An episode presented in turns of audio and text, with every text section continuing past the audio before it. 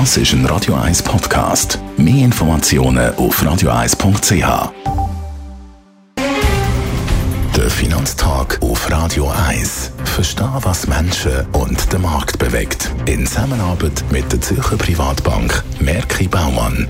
www.merkibaumann.ch Willkommen zum Finanztag mit dem Gerard Biasco. Er ist der Anlagechef bei der Privatbank Merki Baumann. Gerard Biasco, wir wollen ein bisschen über Währungstrends reden und vor allem, dass die ein bisschen volatiler sind in der letzten Zeit. Wieso eigentlich? Ja, wir haben ein bisschen zurückgeschaut. Vier, fünf Jahre ist es her, da haben wir die Rohstoffkrise gehabt, da haben wir äh, die Euro-Krise gehabt, da sind die Währungen in den Schwedenländern und auch der Euro gegenüber dem Dollar 35 Prozent abgegangen. Sehr günstig geworden. Dann haben wir eine leichte Erholung gesehen. Eigentlich letztes Jahr ein bisschen ausgeprägter. Und jetzt ist es ein bisschen zu Gewinnmitnahmen gekommen, also in den letzten fünf Wochen ungefähr 5 Prozent. Das ist also schon eine steigende Volatilität, wie wir wieder sehen. Jetzt gerade äh, der Dollar, der ist stärker geworden.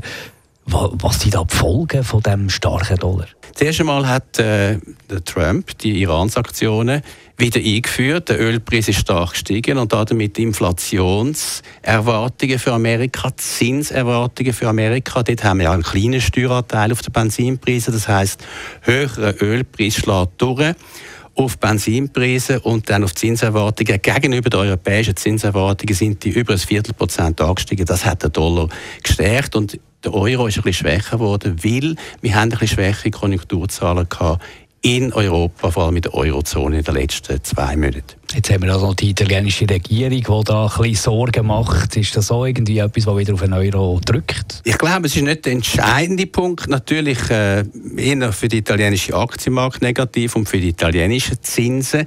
Die steigen da gegenüber den deutschen Zinsen, können auch noch ein bisschen weiter ansteigen, weil natürlich das Budgetdefizit wird erhöht, wenn es dort äh, mehr ähm, Ausgaben machen bzw. Steuern senken.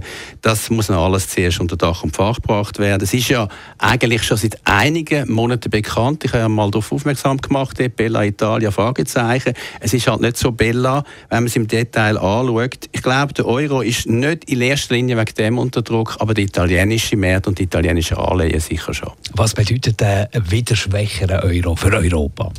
Ja, eigentlich etwas Positives. Wir haben ja eben einen stärkeren Euro gehabt seit ähm, Anfang 2017 äh, und das hat halt Konjunktur vor allem in Deutschland, Export und an die Industrieproduktion abgebracht in den letzten zwei, drei Monaten. Jetzt ist der Euro 5% billiger geworden, könnte die Wirtschaftsdaten in der Eurozone im zweiten Quartal wieder ein bisschen stärker machen. Insofern ist einmal ein bisschen Währungsvolatilität eigentlich gar nicht so negativ, wie man meint. Ausführungen von Gerard Biasco, er ist der Anlagechef bei der Privatbank Merki Baumann. Der Finanztag gibt es auch als Podcast auf radioeis.ch. Präsentiert von der Zürcher Privatbank Merki Baumann. www.merkibaumann.ch